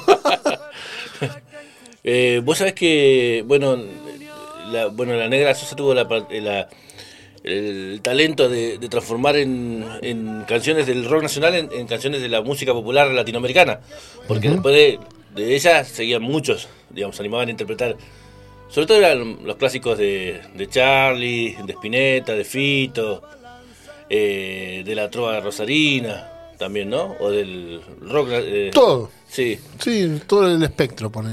Sí, sí, sí, sí. Sí. Y bueno, su, su forma de, su versatilidad, ¿no? Para y, y de abrazar cualquier canción de cualquier género que tenía eh, la negra, ¿no? Es genial. Mm. Bueno, vamos a mandar saludos. Dale. Sí, sí. Eh, vamos a mandar saludos a un, un amigo mío y que es hermano de un compañero suyo de trabajo en otra radio. Ajá. Estamos hablando de Lefar Manuel. Eh, Nahuel. Lefar Nahuel es un gran eh, baj- eh, guitarrista, guitarrista, porque el hermano es bajista, de una gran banda que es Polcona, que ya eh, tiene un reconocimiento nacional e internacional. O podríamos decir, esta es una de las bandas que ya ha recorrido todo el Walmapu, como dice, como dicen ellos. Bueno, y- Teloneros de Roger Waters. Además, además, el único defecto que yo le puedo decir que es una familia eh, futbolísticamente agresiva, porque es hincha de boca y suelen atacarme, digamos a mí. Que yo nunca Pero guarda, el la otra vez abrió, abrió un parate y dice que parte de su familia era de Racing y están los Nahuel de Neuquén son de Boca y los Nahuel de Centenario era de Racing, ¿viste? Sí, sí, sí. Yo dije, la, lo que deben ser los asados. Porque, porque mis otros amigos mapuches me dicen, no, no, son hinchas de boca, no, no les des bola. Dice, me dice, venite con nosotros que, que, que somos todos de River, me dijo una vez una, una amiga. no, no, una, una gran Feliz día persona. del abogado Sí. también, retrasado, Ah, pero feliz día del abogado. Ah, feliz día del abogado, tenés razón, porque él además es doctor en leyes. Doctor en leyes, sí. Es abogado, guitarrista, cantante, las tiene todas. El único defecto que es hincha de boca, pero bueno. Eh, pero ahí, ahí está, el, el compañero está escuchando. Un abrazo, Lef. Le decimos, mirá, mirá, mirá, te lo digo, Boca ya es campeón eh, de la Libertadores. Te lo digo acá en el programa. Y si no llega a ser campeón, te pueden venir a buscar a pegarte, ¿no? Guarda. Por Zeta. Por Zeta. ¿Quién también te cae bien? El Colorado Lieberman a vos. no, por favor. Qué tipo nefasto ese. Hay gente que dice, ¿por qué este chabón sigue hablando? No es para censurarlo, pero es increíble. No, pero ahí no, yo no, bueno, viste, trato, eh, vos decís, eh, yo no tengo más la tele, ¿no? Entre comillas, ¿no? La tele no la veo más. Todo el La mundo ve radiqué. tele. Que te dice que no ve tele. Pero ves los recortes que los ves en las redes sociales, digamos. Eh, es- O, o, o las páginas esas que no sabe, salta hoy. No, me parece, una- viste, en el logaritmo salta hoy. Y te ponen un recorte de canosa o de coso. y todo diciendo, vamos, vamos. Viste, vamos, mil. O- o- vamos, o lo cosas. peor. Y digo, ¿qué te.? Estamos todos locos. Juan de los Palotes vapuleó a Roberto Corchazo. Le dice, y vos ves la nota y no dice nada, ¿viste? Dice, no, vos sos un bobo, le dice. Eso es el vapuleo, ¿viste? Basta. ¿A vos qué te hace más insoportable? ¿Esos videos virales o de pronto esos, esas falsas cámaras ocultas, viste, que se filman y sí, hace- hacen una cámara oculta pero que es filmada como actuada? ¿O los videos motivacionales tipo, se burló del conserje y mirá lo que le pasó ahora, viste? ¿Qué te, qué te molesta más? Y a mí lo motivacional me molesta mucho, ¿viste? Porque es como casi eh, prima hermana de la meritocracia, ¿viste? Y, eh, y los otros, no, me, me, me- me mata de risa, los videos actuados. O tipo eso, este perrito se acordó de su dueño, lo fue a saludar y de pronto te muestran el video, está filmado con planos, contraplanos y música de fondo. Eso está actuado. Claro, sí. Es un perro que está estrenado para hacer esa gilada. Sí. Bueno, no, ese, ese es el problema que tenemos cuando somos muy escépticos, ¿viste? Pero bueno, a veces trabajar en los medios también te vuelve escéptico. Sí, Eh, a veces sí, que, sí. eh, el como dice Barcelona, el boludo de que, que le cree a la tele. Todos somos y hemos sido ese boludo que le Sí, cree a la sí. tele. Pero bueno, bueno, ¿de qué quería hablar? Eh, bueno, yo te iba a eh, proponer que es una, una serie muy interesante. eh, De series, no había quedado que eso pendiente. Claro, serie. Eh, vos me decías de tres eh, series que estaban vinculadas. Sí, Es en un universo, ¿no? Dentro de- sí, vos sabés que mi hermana me putea por esto Sí. mismo. Porque yo en las plataformas que tengo, en vez de ponerme a ver, a ver cosas de las nuevas, que algunas las he visto, me pongo a ver series del año del ojete. O películas viejas. O sea, yo cuando saqué Star Plus, lo primero que vi fue Contacto en Francia, por ejemplo. Claro. Del año del ojete, del 70. Gran película, gran Claro, película. Yo, eh, cuando se, se estrenó HBO Max, creo que me vi Pacto con la Muerte. Claro. Eh, digamos, y, que no te- y aparte la, la, la veía y digo, mierda, está todavía vigente, digamos. Claro, Sí. y de hecho, mira, estoy viendo me- en Disney Plus, por ejemplo, me divierto mucho viendo El Zorro, la original, viéndola por primera vez en inglés, Mm. lo cual es como verla por primera vez, por segunda vez. ¿En qué plataforma está? En Disney Plus. Ah, mira. La única cagada que no tiene el subtítulo en español, tiene el audio en español, neutro, que es el que conocimos nosotros, y, y los subtítulos están en inglés y en coreano, nada más. Pero bueno, yo soy inglés, así que a mí no me, no me perjudica Claro. verla. Pero es muy divertida verla porque tienen unas cuestiones de la cuestión idiomática, del contexto, tipo, por ejemplo, el Capitán Monasterio era monastario en inglés, dicen monastario en vez de monasterio. Claro. Eh, don Diego de la Vega, eh, eh, hablando así en español, eh, pero metiéndole panal- palabras en español para decirte que están en, darte cuenta que está en México, tipo, Are you going to pueblo? Le mandan. Sí, sí, sí. Que si la traducimos, decía, vas a la town. Le, le ¿Él, él es el mismo actor que murió en Buenos Aires? Sí, exactamente el mismo. Guy Williams. Guy Williams. Y después, tipo, está el cura, está en una escena, el, Sí. cura con el que estaba siempre, tanto él como Don Diego de la Vega, como con el zorro. Mm. Eh, termina un capítulo y el cura le dice, oremos. Y el otro le pregunta, ¿qué? Let's pray. Ah, que vendría oremos en inglés y para, tendrás que entender. Es muy divertido de la cuestión esa idiomática y ni hablemos de la ideológica.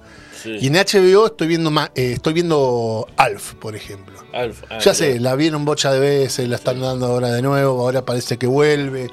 Pero es muy divertida porque estoy viéndola, entendiendo algunos chistes que de pendejo no entendía. Claro. Y hasta chistes que decís, esto no- esta serie no la podría estar viendo un pibito. Y hay un par de chistes que se burlan mucho también de la paranoia propia de Estados Unidos con todo lo que es esa serie, pero sobre todo los servicios de inteligencia de Estados Unidos, de la fuerza de seguridad. Era una serie que era para toda la familia. Sí, como decíamos el, el programa de cuando la última vez que estuviste, que era el de. el, eh, ¿Cómo se llama? Eh, Maxwell Smart también. Mm, Era una crítica a, a eso también.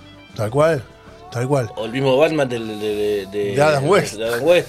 Que se dan Que con ácido, todo, claro. se dan con ácido donde Sí, escribir los guiones. sí, sí, sí. Pero yo, yo la otra vez que la estaba, que la estaba viendo porque la tengo en casa, eh, eh, hasta el detalle más absurdo estaba escrito. O sea, alguien pensó hasta ese detalle absurdo. Los chabones trabajaban con una libertad dentro del todo que podían Sí. hacer lo que querían. Y eso es lo, lo Sí, asombroso de sí, esa serie. Tipo, ¿sabés que se sale Bruno, bueno, vamos a decir los nombres en castellano, ¿no? El Bruno Díaz y Ricardo Tapia, que no sabés por qué de Bruce Wayne a Dick Grayson pasaron esos nombres. se tiran por los tubos distintos y, y se cambia de tubo y aparece el vestido de uno con el traje del otro. ¿Por qué? ¿Qué aporta la historia? Nada, pero era un chiste del momento. Decir, ¿qué pasó acá? Pero bueno, sí, estoy viendo bastantes series de las nuevas. eh, eh, he visto así muy cortitas. ¿La mano de Adam West está en HBO? ¿La película? ¿Cuál? La... mano que me hace en la cuna? No, la película de, de Batman de Adam West. ¿Está en HBO? Eh, creo que sí, y creo que tienen las dos películas animadas de que, que hicieron hace muy poquito, que son las dos últimas actuaciones de él como Batman haciendo la voz. Ah, mira. La primera se estrenó acá en cine eh, allá, ¿qué habrá sido? ¿2016, 2015, por ahí? Sí, Él haciendo la voz junto con Bart Ward, que era la que hacía, el que hacía de Robin. sí. Y en la segunda película el villano es Dos Caras, que es un villano que no había aparecido en la, en la serie de Adam West originalmente. Ah, mira, sí, sí. Puede ser que se haya tenido alguna interpretación, pero la verdad que no me acuerdo. No, creo que yo no, creo no haberlo visto. Porque veíamos mucho ese Batman en- cuando éramos pibes, ¿no? Sí, por lo general en la serie están los más tradicionales y tal vez los más lisérgicos. Sí, sí, sí, sí. Vos sabés que, hablando de, eh, de las redes sociales, yo me puse. Bueno, vos también hablabas lo mismo, ¿no? Mm. Te pasó lo mismo. Eh, que te bombardeaban mucho con, con Yellowstone, ¿no? La serie Sí. número uno en Estados Unidos, etcétera, etcétera. Y como Paramount tenía una, una oferta te- muy tentadora, te pagabas el año en 1700 mangos, una cosa así. Que no es nada, porque No, no es nada. 170 pesos por mes. De hecho, hoy Sí. creo que está a 300 pesos y sigue siendo nada. No sigo siendo nada. Claro, exactamente. Y vi la serie eh, que trabaja Kevin Costner, la produce Kevin Costner. Y la escribe y la dirige, bueno, un. Bueno, ahora te, ahora, te lo voy a googlear. Que es el mismo que escribió, que fue la primera serie completa que vi en, H- en esa plataforma, en Paramount, Tulsa King, que es la Claro. de mafioso de, de Sylvester Stallone, que la verdad que está muy buena serie. Tiene algunas cosas que a mí, bueno, son más del plano subjetivo. Viste que la gente hoy Sí, confunde lo, lo que a mí me hubiera gustado con lo que realmente es. claro, sí, sí. sí. Y hay cosas que yo tengo que criticar que son más de a mí me hubiera gustado. Pero está muy bien hecha esa serie de que se, Sylvester Stallone mantuvo 25 años en silencio, se hace cargo de un crimen que no había cometido, no manda a nadie al frente de su familia, y familia en términos de, de la mafia, y cuando sale libertad eh, no le dan nada a cambio, es como te va a ir acá, tenés que organizarnos acá en este pueblito Tulsa. El chabón, Digamos, sí, el, el, que, el que mm, hace esas series, que es Yellowstone, es, la- digamos, hace, eh, abarca todo el. Porque Yellowstone se terminó transformando en Sí. un universo. sí, en su propia franquicia. En su propia franquicia, exacto. Va para atrás, digamos, y, y, digamos, y contrata grandes actores, digamos, no, no son cualquiera, digamos, no son actores, eh, importantes actores. Eh, es muy difícil, yo me comí, yo no sabía que estaba viendo Yellowstone, pensé que estaba viendo una, un western. Es que nunca de Ford, vaqueros hoy- hoy de Harrison. Ford, Mm. viste, veía una historia, bueno, tipo, y era, vio así, continuará, claro, y era, una, era la serie, y era la de Yellowstone, ¿no? Cuando empezaron, algunas cosas me sonaban muy parecidas, viste, muchas de las historias. Eh, el, ¿Cómo se llama? Taylor Sheridan, digamos que es el que hace Tulsa, Tulsa King. King. Excelente, porque aparte te muestra eh, sin querer la crítica a la modernidad con el tipo que estuvo encerrado 25 años. Y dice, che, pero tráeme una taza de, por- de porcelana, ¿por qué me traes una después de, de cartón? ¿Viste? Es muy ¿Viste? bueno. Es muy buena esas cosas. o Y tiene, algún, y ahí tiene momentos cómicos que Sí. son más propios, tipo, vos ves Stallone, con Sí. todo lo que ya sabemos que es Stallone, Sí, sí, sí, haciendo algún modo de Stallone, viste, tipo mafioso, tipo, cuando va al dispenser este de, de marihuana, allá en el pueblito de Tulsa, dice, bueno, ahora vas a trabajar para mí. Porque Dice, pero acá dice, la, acá es legal, acá vas- yo te voy a proteger porque es ilegal. No, no, acá es legal vender marihuana. Se encuentra con esas, con esas cosas el mafioso que le... es muy divertida. Aparte, cierra Sí, la primera temporada sí. con, con un final abierto. Después tal vez la ven acá y dice, es una garompa. Que también lo hablábamos fuera del micrófono, esta cosa de decir, me vi esta serie, esta película, me encantó y aparece siempre alguien y dice, a mí me pareció una porquería. ¿Quién carajo te preguntó? Pero bueno, acá seguramente Pero, pasa. bueno, Está muy hay- divertida. Es mucho eh, mejor que la de sí. Schwarzenegger de acción de Netflix. Y lo que tiene Yellowstone, eh, digamos, que tiene un- detalles muy... Que, no, que son pequeños detalles y que son grandes detalles a la vez. Por ejemplo, Yellowstone, uno de los hijos del, del capo este que tiene los, Sí. que trata de sostener eh, su, su campo, su, eh, su predio, su donde tiene sus animales, tiene sus, digamos, eh, se trata de sostenerlo, digamos, por el avance de lo que es eh, los de las empresas inmobiliarias que se quieren quedar, que lo quieren hacer. Mm. Y apela a métodos Viste, la no política, a digamos, decirlo. sí. Y él, exactamente, él tiene su ejército privado para limpiar. Y bueno, tiene un hijo que está casado viste que está eh, casado con una con una chica que es de un eh, pueblo originario que, que, también tiene ese problema litigio y está el, el cómo se llama el jefe de los pueblos originarios que es electo que también tiene sus temas políticos que tiene digamos te muestra todo eso y también la, la chica esta que es profesora eh, en un momento de la serie, eh, no, no estoy spoileando mucho, son cinco minutos de, de- de- de vida dentro de, de seis temporadas. Se va a dar clases y habla de la conquista. Digamos, da clases en una universidad y la chica habla de la conquista. Cuando llegaron, eh, viste, vino Cristóbal Colón, habla de la conquista, habla de, de- de todo eso que no se hablaba, digo, menos en, un- en una, en- no se habla de eso en una, una serie norteamericana. Y tenés, eh, y dentro de los alumnos ves a alumnos amerindios que están ahí en la universidad. Tal cual. Viste, eso está buenísimo. Igual que en la, en la de en la de 1920, la de la precuela. La de Harrison Ford, que sería el abuelo Ford, del sí, que habla de los abusos de la iglesia con, lo- con los pueblos originarios, el maltrato, la- las monjas que violaban a las chicas, las mataban y los y los curas, o si no se las violaban, las mataban a palos, las- algunas las mataban directamente a palos. Y una de estas chicas escapa de esa, tiene que escapar de la peor manera, matando a una monja para, ser- para ser libre, ¿no? Mm. Y después sale la casa de- de- de- del ejército religioso, se- mitad civil, mitad, viste, que manda al Vaticano, no el Vaticano, son curas armados, viste, que salen a cazar como salir a cazar pato. Y, y, digamos, lejos de sí, decir, buscar a alguien, che, vamos a llevarte a juicio a ver qué pasa. No, no. Y en, e- y en este momento en alguna casa en Lonquén que estaban viendo este programa, tomando la merienda, un niño le está preguntando, mamá, ¿por qué las monjas violaban a niños? Ca- estaba riendo la fami- una familia, Paredes. No, pero está bien, porque viste que hace, hace poco salieron las, Mm. las noticias que se, en- sobre todo en Canadá, en esas zonas se, se, se descubrieron sí. muchos muchos cuerpos de, de niños que, Sí. eran- que, que los, los adoctrinaban de prepo y, los, y los chicos que se te- aparte los obligaban a hablar en el idioma y ellos hablaban en su idioma y, les pegaban o volaban escondidas en su idioma. Todas esas cosas las, las toca y es muy bueno, No digamos. tiene, eh, no tiene nada que ver, bueno, estábamos Sí. hablando de series, pero ayer terminé de editar el programa que hago de banda de sonido Sí. en la Universidad Calf, donde llegué a un momento que me interesaba en la filmografía de Ennio Morricone la música de la misión. Entonces me puse a leer algún par de cositas que encontraba y, y lo que ocurre en la misión y que tienen que ver en parte de esto, cuando, se, cuando la Santa Sede ordene- ordena el cierre de todas las misiones jesuitas, Sí, eh, sobre todo en Europa Occidental y, y, bueno, después en el resto del continente americano, eh, se, eh, ocurrieron las guerras guaranísticas, le dicen las guerras guaraníes, mm, que era cuando salía, que genera este pacto de integración con Portugal, España, que era para Sí. definir los límites de las colonias, el Sí. territorio y todo eso, fueron a por las misiones jesuitas a destruir a quienes se resistían. La mayoría de los curas jesuitas eh, las entregaron, pero otros no, nunca fue tan como vemos la misión de en la lucha armada de los curas, sí, ¿viste? Pero porque se había generado alrededor de las misiones jesuitas, por lo general se habían instalado en donde había ya comunidad de pueblos originarios. Pero muchos pueblos originarios que habían quedado bajo la iglesia, las jesuitas, generaron sus propias comunidades alrededor de ese territorio. Entonces los chabones nos vienen a quitar nuestro territorio. Y por eso eh, fue la misión de vamos a ir a cagarlos a palos, dejen nosotros, porque era un negocio inmobiliario, era un territorio que ya en pleno siglo XVIII tenían un valor monetario muy importante. Que es lo que ocurría también en estas, Sí, sí, sí, en estas, eh, en estas iglesias. Sí, sí, sí, sí. Y bueno, y también está, digamos, eh, hay que decir también el, el tema de una parte de la iglesia que se rebelaba, digamos, que generalmente eran estos, como decís. Los estos- curas, los famosos curas del tercer mundo. Sí, y me contaba siempre un amigo, me hablaba de, de- que mucho tienen que ver las diócesis, y qué es lo que pasa acá en Neuquén, ¿no?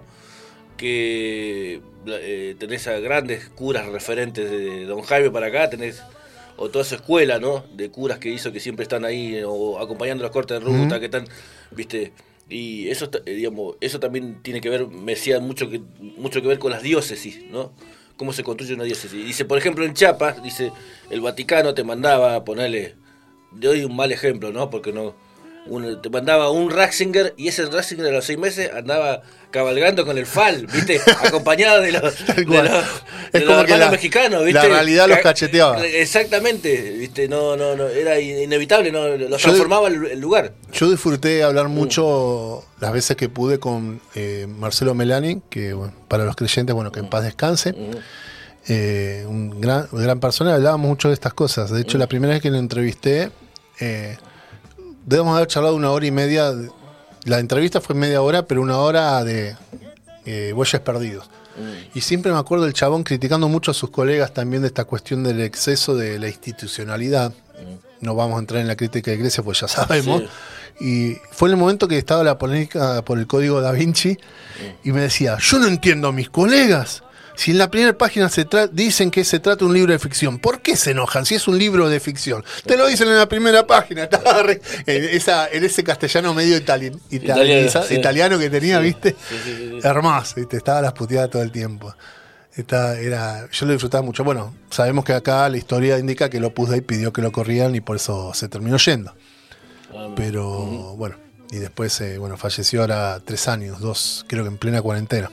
Ah, mira, no, no sabía. Y un chabón que apoyó muchas causas y estuvo muy, muy acompañado, acompañando mucho a los reclamos por, por justicia de, de- del asesinato de Carlos Fuentealo. Sí, sí, sí, sí, sí, totalmente, sí. Eh, bueno, eh, Series, estábamos hablando de series, terminamos hablando de la iglesia, Hablamos, Melania. entramos del universo de Bueno. Yellowstone y nos llevó el... Sí, no, Sí, pasa sí. que yo voy y vengo y, y yo la verdad que la- en las plataformas me gusta ver muchas cosas serias, de hecho viejas. Recomiendo mucho, eh, viste que uno, viste que hay una cierta intelectual de decir, no, yo veo series noruegas, recomiendo ver el policial noruego, porque bla, bla". Como si eso te paraba, macho, vos, vos no, vos no escribiste ni actuaste ni, ni nada en eso. Pero recomiendo dos polacas, Sí. que El Pantano, Ah. y Bosque Adentro. El Pantano son dos temporadas y ¿Está en Netflix? están en Netflix. Ah, Esas están en Netflix.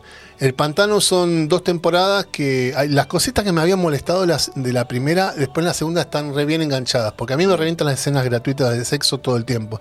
Incluso cuando no afecta, decís, ¿por qué? Si no es que me moleste verlo, porque somos, eh, somos seres sexuales, los seres humanos. Pero si viste cuando decís, ¿por qué? ¿Viste? ¿Qué me importa? ¿Por qué? ¿Viste? Que no aporta nada. Pero bueno, después lo resuelve muy bien en la segunda temporada. Pero está muy buena.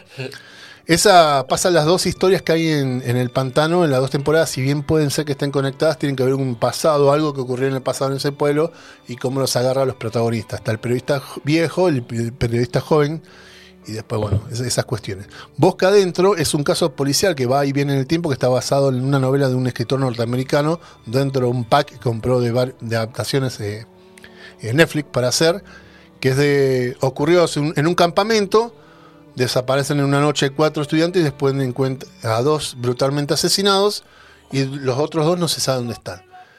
Después vamos viendo, eh, va y viene el tiempo que fue que ocurrió la investigación que impactó esas muertes, ese asesinato ahí en la gente que estuvo en el campamento, en la vida, y, en un muchacho que es el protagonista de la serie, ya de grande, que es un fiscal, que de pronto alguien que aparece tiene que aparece muerto tenía, él lo reconoce como que era ese amigo de él que había desaparecido en el campamento. La otra chica que había desaparecido era su hermana. Entonces empieza a investigar el caso y vamos viendo qué había ocurrido con lo que está pasando actualmente en la obra. Está excelente, son seis capítulos.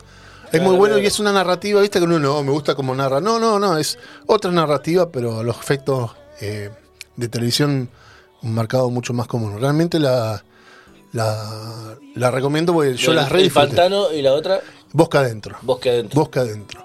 Bueno, para que Está los- muy, los es muy interesante, es muy interesante. Los oyentes y televidentes. televidentes. Y después Netflix, Pero- eh, pasa que ahora estoy tratando de acordarme de otras, pero no me acuerdo en qué plataforma la vi. pero Netflix, yo por ejemplo, si te gusta la ciencia ficción, bien del palo y que te implique tener una cierta atención, atención y tensión también, eh, The Silent Sea o El Mar de la Soledad, que es de ciencia ficción, es coreana, son ocho capítulos y tiene tal vez una cierta lentitud, lentitud, pero que está justificada para lo que ocurre. Se te, se te hace, se te hace así, rapidísimo. Pero yo la recomiendo porque está muy buena si quieren ver algo distinto. Pasa después, tengo otras que ya son más comunes, más conocidas, ¿viste? Y para eso agarrarte cualquier youtuber pelotudo, Instagram, que te dice tres series que tenés que ver y te van a hacer cagar en los pantalones, ¿viste? Y son 10 segundos y no te dice nada, pero.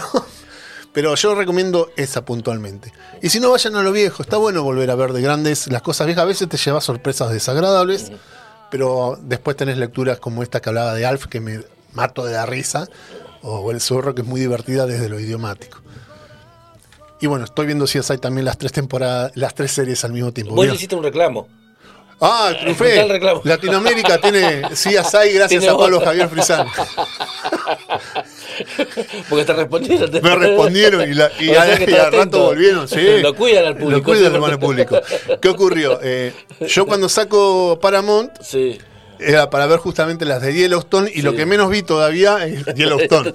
Y estaba así a y a mí siempre me gustan la- las Sí, policiales porque a sí. veces yo con todo lo que tengo en casa y la oferta que hay a veces no sé qué ver, entonces quiero ver algo Sí. y siempre voy a este tipo de series porque bueno, veo un capítulo, dos mientras como y todo eso y ya está. CSI, la original, la de Las Vegas, estaba desde la temporada 10 en adelante, o sea, estaban las últimas cinco temporadas. Vamos a ver CSI New York, que fue la primera que había visto para empezar a terminar de verla. Y justo cuando estoy terminando la primera temporada, me sacan CSI New York y de pronto me pongo, me ponen, pero eh, completa de CSI Las Vegas. Bueno, vamos a empezar a ver Las Vegas. Y así sucesivamente. Y cuando me la devuelven a CSI New York, que yo les reclamé, les- eh, justo estaba terminando de ver la segunda temporada. No, estaba en la mitad de la segunda temporada y la sacan. Y les puse, che, hermano, ¿qué onda? ¿Por qué la devuelven? ¿Por qué la sacaron? No hay justificativo, les pongo todo texto. Y me contan, no, disculpe las molestias, vamos a ver qué vamos a estar pasando. Y la devuelven a los dos días de que yo le escribo. Y después cuando me la pongo a ver, termino de ver la segunda temporada de CSI New York, la quitan de nuevo. Decís, ¿qué onda? ¿Qué pasó? Eh, Estoy- Te estaban siguiendo, sí. Sí, que son, que son tóxicos. Es este. es la relación- yo le pongo la relación más tóxica que tengo en mi vida. Me dan y después me cachetean. déjenme terminar de ver encima. Yo- y, al- y dicen, no, vamos a ver de nuevo, a ver igual qué pasó. A los dos, tres días volvió. Tomá, así que CSI New York está completa gracias a Pablo Javier Fresán. La habilitaste. La milité. Y eso es real, están las pruebas de las capturas de pantalla. Bueno, bueno, nosotros vamos a ir cerrando el programa. Eh, bueno, gracias por, por, No. por la segunda parte. A mí me van a volver a escuchar en dos horas. Te vas a acusar acá a tomar un café. ¿vale? Tengo que terminar de prepararle eh, un poquito programa. algunas cositas. Ah, buenísimo, Te puedo adelantar si querés. Sí, Eh, ¿qué vas a vamos- tener el programa? Mira, hoy tenemos esta. Viene Malvina Ma- Ma- eh, Bahamonde, creo que lo pronuncié mal de todas maneras, no importa. Es- ella es cantante de Lilith, pero a su vez tiene un programa de radio de, de- de rock. En algún momento estuvo en un, en un local que hacía cerveza artesanal Ajá. y milita también en la, en la AMI, la Asociación de Músicos y Músicas Independientes, o de Musiques, como también di- le dicen ellos. Y así que es una de las voces nuevas que se ha sumado en la agrupación, lo cual a mí me parece estar en una etapa de renovación muy interesante la, la AMI. Y vamos a... Uy, yo me olvidé de traer cassette, íbamos a volver con la sociedad del cassette, me olvidé de traer mi cassette. me lo olvidé en la mesita y lo había preparado. Pero bueno, era un cassette que sé que tengo de entrevistas que no sé qué puede aparecer ahí. Me lo olvidé de traer. Y vamos a hablar de en hashtag, a nadie le importa, donde las neonadas son prioritarios, son la, la cosa prioritaria. Vamos a hablar de Tintín, la historieta Tintín, que me traje absolutamente la colección completa en, en historietas para que no las vamos a leer en vivo, pero para que las vean. No sé por qué tampoco traje toda la. No, pero está bueno porque para que veas que existe. Existe. Sí. Y esta, la verdad, es la, es la colección completa, porque dice, dice la colección completa y no tiene todos los números ex- extras que yo traigo, te están mintiendo. Y me falta uno que no es un material casi que salió en exclusivo en Europa, que siempre me pongo a buscar a ver si lo encuentro, que es la adaptación en historieta de la última historia que escribió Erge, el autor, que lo que yo tengo es la transcripción del guion que había dejado con algunas anotaciones y un dibujante eh, un, un dibujante de allá de Europa hizo la eh, imitando el estilo de dibujo de Erge hizo adaptó el guion. Así que pero eso es casi imposible material es como imposible conseguir así que eso no, no es una publicación. Es una publicación oficial pero no se consigue en el mercado. Así que hoy van a ver todos. Ah, y vamos a contar detalles de lo que fue la primera historia que es muy interesante en la vida y cómo Erge cambió de un- tener un discurso medio conservador, colonialista, y cómo la cabeza le cambió en la Segunda Guerra Mundial y empezó a reescribir incluso las historias que había escrito. Ah, mirá, buenísimo, más que interesantes. Y yo voy a tirar un chivo, digamos, perdón. Recuerden que está el libro eh, el rock, de la, rock de la Patagonia, de la- eh, mi amigo Germán Gorcito. Eh, es un poco la- las crónicas en base a un trabajo de, de periodístico mío. Largo. bueno, yo me O sea, el autor del libro sos vos. no, no. ¡Qué chanta, Gorosito! No, él, eh, él es el que me, me- gentilmente me, me lo propuso, ¿no? De trabajar. Entonces, bueno, yo lo que me encargué fue rastrear, digamos, a los referentes de, de- de la, sobre todo la etapa, eh, más que nada la etapa analógica del, del rock, ¿no? Que donde para que un poco las generaciones sepan lo que costaba, muchos la saben, ¿no? Yo lo estoy era, terminando el libro. eh, que Se lo tengo que pagar a Gorosito, te lo tengo que pagar, Gorosito, si estás viendo esto. 70, 80 y 90, digamos, eh, parte de eh, la dictadura, salida de dictadura y los 90, con lo que todo significa los 90, ¿no? Eh, Yo tengo una crítica para hacerle. Sí. Por este libro sale el señor Meteoro, que es el que conduce el programa que produzco, Sí. que no me hace una sola mención. No me hace una sola mención, habla de, habla de su programa y no me menciona a mí, cara dura. A- menciona a él, a los que conducen y el productor está ninguneado. Cara dura, ¿cómo que no estoy mencionado? Soy el productor, el programa es lo gracias a lo que es lo que soy yo. Tomá, no estoy ni mencionado. Así que, bueno, ya sabes. Me chupa un huevo, lo que Germán. Y, bueno, eh, No, está muy interesante porque, ¿sabes qué? Eh, te hago una, Sí. un comentario y ya Sí. nos vamos total, el programa de tango Sí. no está. está de vacaciones. Eh, cortito, esto lo que tiene interesante y lo van a presentar primero en la Feria del Libro el sábado que viene Sí. a las 20 horas. Yo no voy a poder estar porque seguramente esté acá haciendo El programa. sí, el programa. Va a haber música, tengo entendido, Sí. pero lo que tiene cada historia está contada desde la de la primera persona de los que hablan, ¿no? O sea, no es que la traducción literal de pregunta-respuesta, pregunta-respuesta.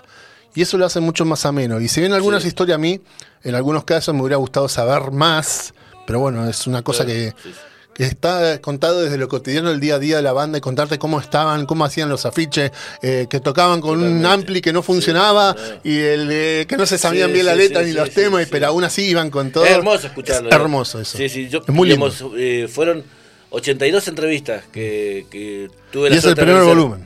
Y el primer volumen, claro, porque ahí creo que hay 30 y algo, están en, en- en- van a haber más, porque bueno, eh, eh, mucha gente que intervino acá, tenemos, eh, si bien la idea era hacer el Alto Valle, terminamos haciendo, entrevistando gente, bueno, eh, desde Villa Regina para acá, Centenario, Catriel, La Pampa, la gente de La Pampa estaba loca porque era la primera vez que, lo re- que había un, un reconocimiento de ellos, porque era Catriel y 25 de mayo están unidos. En el libro después te lo dice, o ves, o leyendo la- las historias, o escuchando, en algún momento vamos a sacar la- las entrevistas que, que hicimos, la vamos a sacar una especie de... Sí, y algo interesante, al final de cada entrevista están las letras de dos de los temas emblemáticos de los grupos sí, sí, y hay un código QR, o sea, si no tienen un celular de ahora se, se cagan, pero eh, vos lo escaneas y te lleva automáticamente a los temas. Claro, Y eso sí, está muy bueno, sí, eso- ese, ese trabajo también está bueno, ¿no? De, de- porque muchos de estas bandas eh, no grabaron, no alcanzaron a grabar. Es verdad eso. solamente tocaban en vivo, no, tienen, no, te- no tenían acceso a la, a la- a la grabación. Vinieron con bueno con Jorge Ney y, y Servando, que son los dos que nombran, Es verdad. desaparecidos, fueron los primeros en grabar a las bandas, digamos. Pero ya estamos hablando fines de los 80, principios de los 90. Pero tuvo una, toda, toda una etapa de muchos mu- que pasaron. eh, si no ibas a Buenos Aires no podías eh, No. no. podías grabar y no había estructura no había guita tampoco porque decía, decía, nosotros nos invitaron a tocar a Buenos Aires eh, nos fuimos a vivir a Buenos Aires contaba una de las bandas y cómo se llama y el bajista se volvió viste se volvió porque no lo llamaba la familia y dice, y, a- y ¿sabés a quién contratamos de bajista? A la bajista de, la- de las pelotas. Y después cuando vuelve el bajista de Neuquino allá a la banda, dice, la tuvimos que echarla a la chica. Echaron a la bajista de las pelotas. Imagínate lo loco, ¿no? Digamos, no es que la echaron, bueno, que ella estuvo reemplazándolo al amigo hasta que él volvió. Por decirte anécdotas así. Y aún así no, no, no lograron eh, eh, lo que eh, instalarse la- en el, en el circuito porteño, ¿no? Que también, bueno, eso también es muy... es, eh, en teoría en esa época era la meca, o siempre fue la meca, en- entre comillas, ¿no? Hoy ya creo que cambia eso y bueno, y ahora no hace falta eh, eso, digamos, ahora es Tal mucho cual. más fácil, mucho más práctico la difusión, de- Sí, sí. eh, llegás mucho, a lugares mucho más lejos, si no, vos fíjate el, el, el caso de que nombrábamos, ¿no? De los chicos de, de Puelcona, digamos, que fueron invitados especialmente por Roger Water a, a la- a ser parte del grupo de soporte y, y era justo en el momento clave que digamos de pleno eh, bulrismo Bueno, también fueron teloneros Manuchao acá en el Rucaché. Sí, pero digamos, eh, digamos, eh, bullrismo, digo, macrismo, bullrismo, ¿viste? porque Bullrich era la que, esta chica que estaba detrás de todo eso. Esta chica que está atrás de ahí te dice, Detrás de- de- si me decía a mí de, de estos asesinatos, ¿no? Digamos, o, o- o la que apañó estos asesinatos, ¿no? Tanto de Rafael Nahuel como de. Sí, de, Rafita. eh, sí. De Santiago Maldonado, De Santiago que apareció Maldonado. 500 metros Sí. arriba del Lulu. Sí, cor- corriente arriba. Corriente arriba.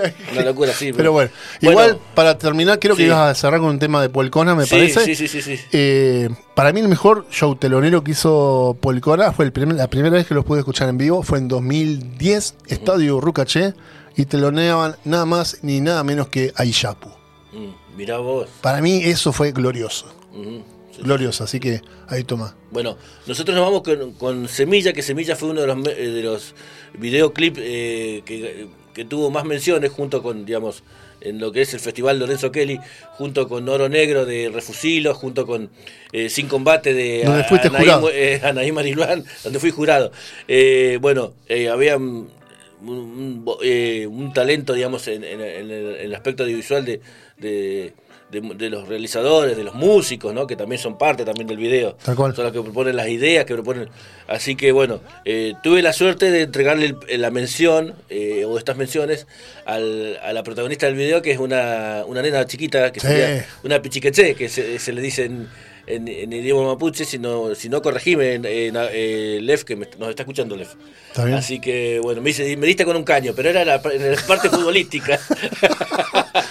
Yo en ese terreno Sí. mucho no me meto. A mí me gastan, Claro. viste, y dices, pará, si yo no a mí fútbol me pasa por acá, seré hincha independiente por tradición de familia, Claro, pero sí, no, pero digo, hoy jugó y ni lo vi al partido. Así que bueno, le, le- le mandamos un gran saludo y las felicitaciones a los amigos de, de Polcona, bueno, al Lef, ahí, que es una gran persona, el, el abogado, amigo, abogado, guitarrista, cantor, eh, bueno, que recorre todos los territorios, ¿no? Y siempre tratando de dar, de ayudar a, la- a- a sus hermanos, a las comunidades que siempre están, viste, ahí al- las- están en la mira de las, de las grandes inmobiliarias, tanto en la provincia como en cualquier lugar del país. Así que bueno, nos vamos con Polcona, con Semilla y nos vemos el sábado que viene.